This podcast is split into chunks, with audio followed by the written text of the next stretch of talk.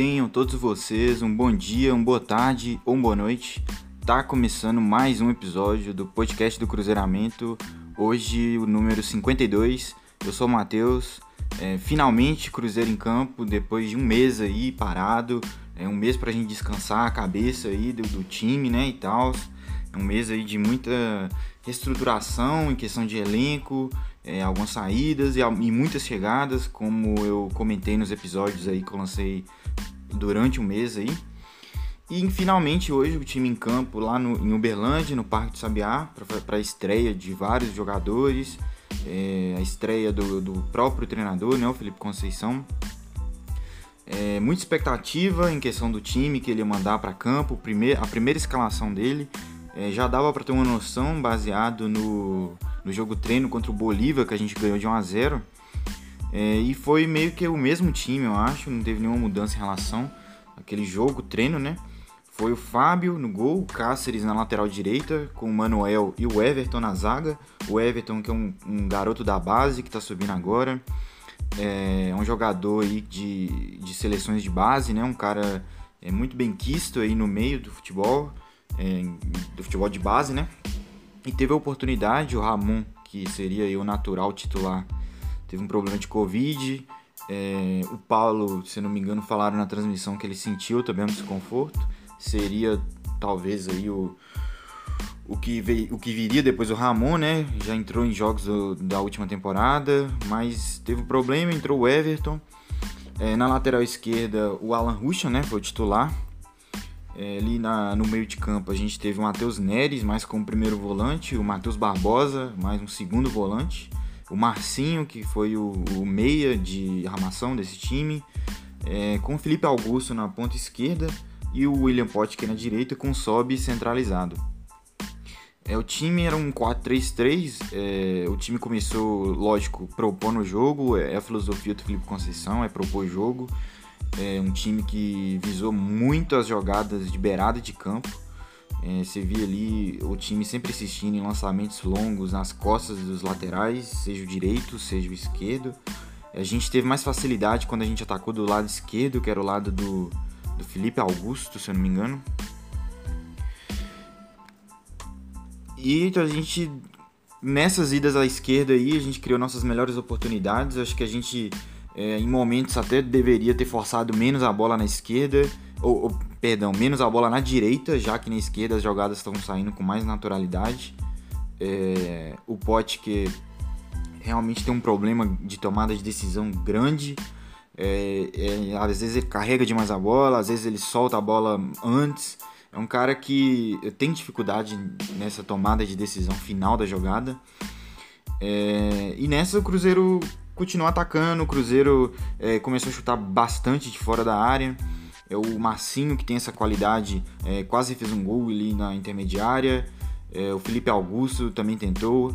É, e acabou que aconteceu aquilo que é, é uma tônica do futebol, né? É, às vezes você não vai lá e marca. No primeiro contra-ataque que o Cruzeiro leva, é, o Reis, que jogou aqui 10 anos atrás, fez o gol no Fábio, um, um chute que ele mascou ali uma falha do Manuel, na minha visão. O Manuel não acompanhou o Reis, ficou claro ali no, no replay que o Reis era do Manuel, de fato ali.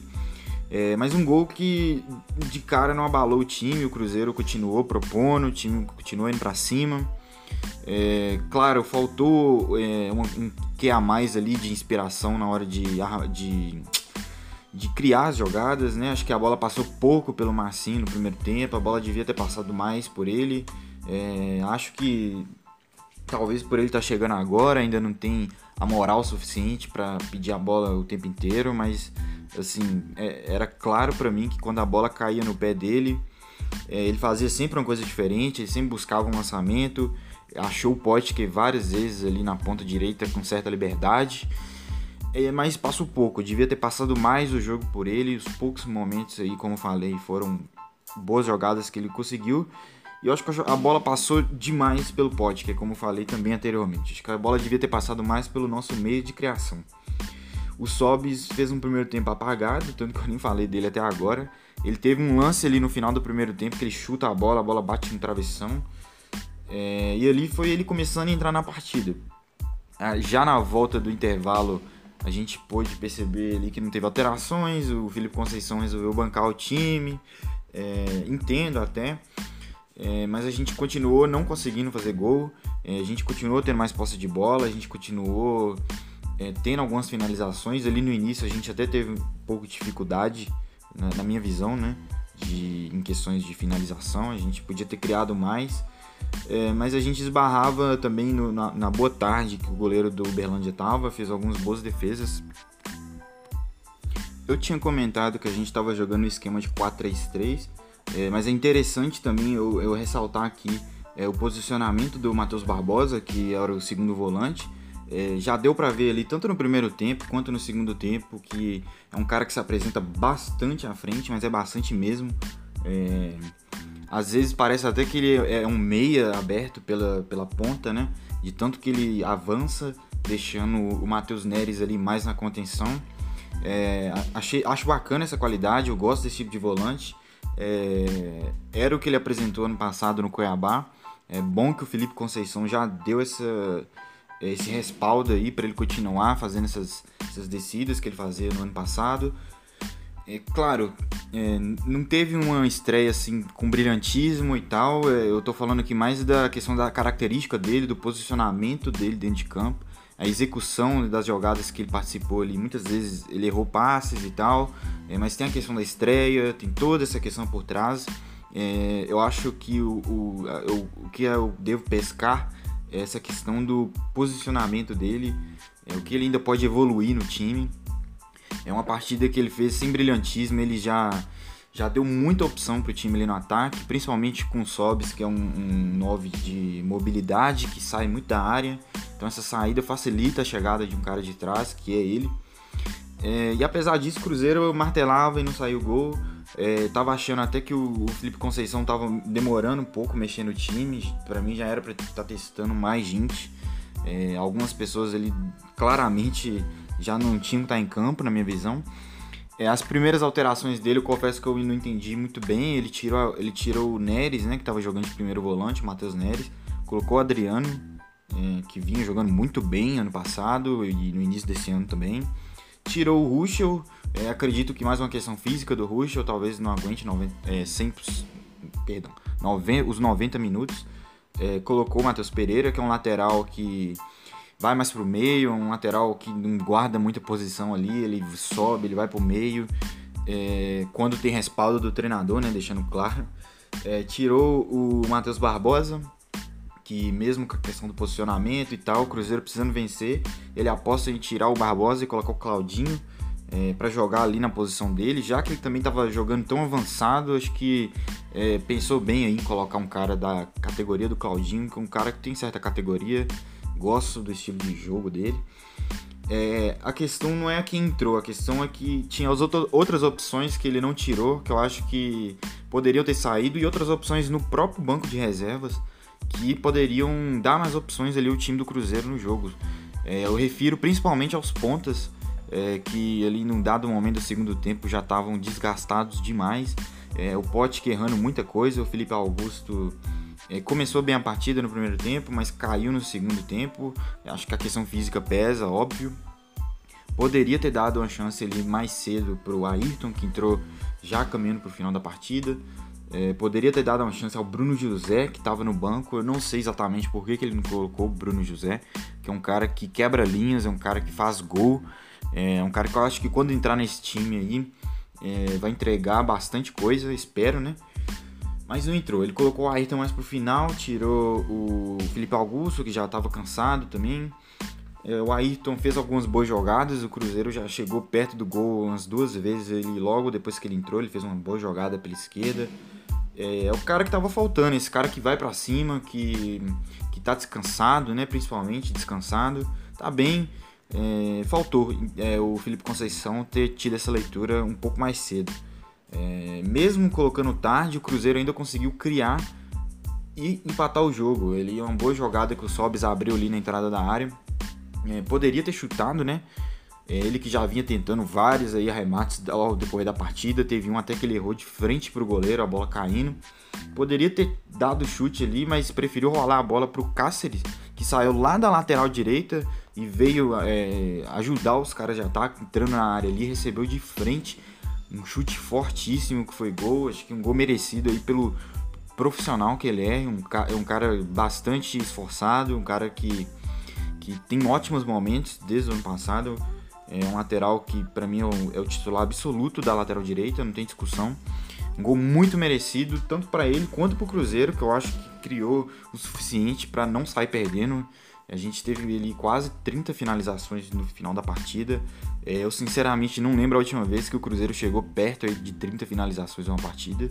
Já mostra é, o, o cartão de visitas aí do estilo de jogo do Felipe Conceição, que é esse time realmente que joga para frente, é um time vertical, time que busca as pontas. É, achei triste o fato do Potker ter terminado a partida.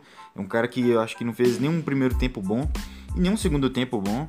E ainda tava exausto, então, tipo, não justifica para mim de nenhuma maneira o cara tá ali em campo com o Bruno José no, na reserva e tal, pronto para entrar, pronto para quem sabe, sei lá, virar a partida aí. Mas é isso, aí o ponto negativo é o pote, que o ponto positivo é a postura do time, a questão do pouco tempo que o Cruzeiro teve aí para treinar. É pouco menos de um mês que a gente tá treinando aí. E o time já conseguiu é, mostrar que tem condições de liberar 30 finalizações em uma partida. É, falta acertar a finalização, a gente errou demais também umas, umas finalizações ali. Essa do Sobs que eu citei foi uma que não podia de jeito nenhum ter perdido. Melhorar essa pontaria. É, e, e é isso. Acho que foi uma estreia que ia ser dolorosa se tivesse ido com derrota, porque ele não merecia. Acho que o empate aí deu um pouco mais de justiça. Destacar também o Sobs, né, para não deixar passar batido. É, ele que fez um primeiro tempo abaixo, apagado. É, no segundo eu acho que ele deu uma recuperada aí, é, movimentou bastante, é, proporcionou bastante espaço ali para os caras chegarem de trás. É, buscou finalizar também, que é importante, né? O cara da posição dele não pode deixar de finalizar, tem que estar sempre ali ativo, incomodando o goleiro. É, se recuperou, não o suficiente para a gente poder sair vitorioso aí e tal, mas é, é isso. É continuar com esse time, treinando, melhorando aí a cada partida. Tô falando igual jogador agora, mas é bem isso mesmo. É, ter tempo. É, eu vi por alto aí o Twitter, né, para não para não influenciar muito aqui a minha opinião em relação ao jogo, mas eu acredito que a torcida tenha entendido a filosofia, tenha gostado da torcida do Cruzeiro, uma torcida que gosta muito quando o time joga para frente. E é uma coisa que a gente viu pouco aqui nos últimos anos. Então eu acredito que a torcida tenha entendido. É, não perder foi muito importante, porque a corneta podia vir braba, talvez, se não tivesse empatado ali no finalzinho. E é isso. É, nossa próxima partida já vai ser no meio de semana agora, vai ser contra. Não sei, vou olhar aqui agora junto com vocês no episódio, sem cortar, sem fazer nada. Caldense quarta-feira no Mineirão, provavelmente. E é isso. Continuar aí, acho que a gente está no caminho certo com o Felipe Conceição. É só olhar aí essa questão de substituições e leitura de jogo um pouco mais cedo. É, minha crítica para ele nessa estreia vai nisso, né? Mas é isso. Eu vou ficando por aqui. É, volto depois que o Cruzeiro jogar com a Caldense. Agradeço a você que tem paciência e está escutando até aqui nesse minuto 14. E até a próxima.